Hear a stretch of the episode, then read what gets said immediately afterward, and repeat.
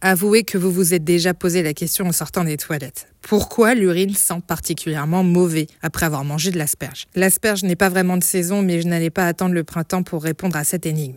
Déjà, il faut noter la vitesse à laquelle ce phénomène se produit.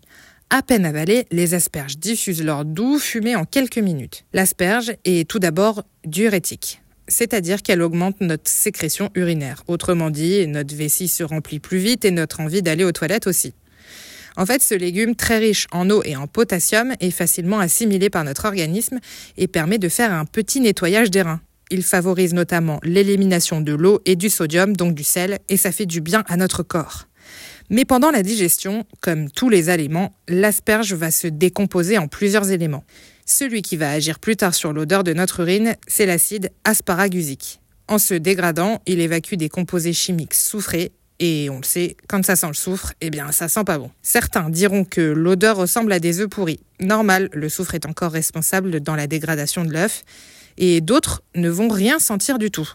Une étude scientifique de 2017 a révélé que 6 personnes sur 10 ne sentent pas cette odeur tout simplement parce qu'elles ne le peuvent pas. Elles n'ont pas les récepteurs olfactifs pour. Ce serait dû à une mutation génétique. Une autre explication tient dans le fait que l'asperge ne se dégrade pas de la même manière chez tous les individus. L'asperge modifierait l'odeur du pipi, disons-le comme ça, pour seulement 40% de la population. Grosso modo, les chiffres sont les mêmes, mais les raisons différentes. Il existe plein d'autres aliments qui modifient nos urines, notamment dans sa couleur. La betterave, par exemple, va tout colorer. Des mains quand vous les coupez, jusqu'à la digestion et aux petits cadeaux que vous allez laisser dans la cuvette. Ça tombe bien, c'est bientôt Noël.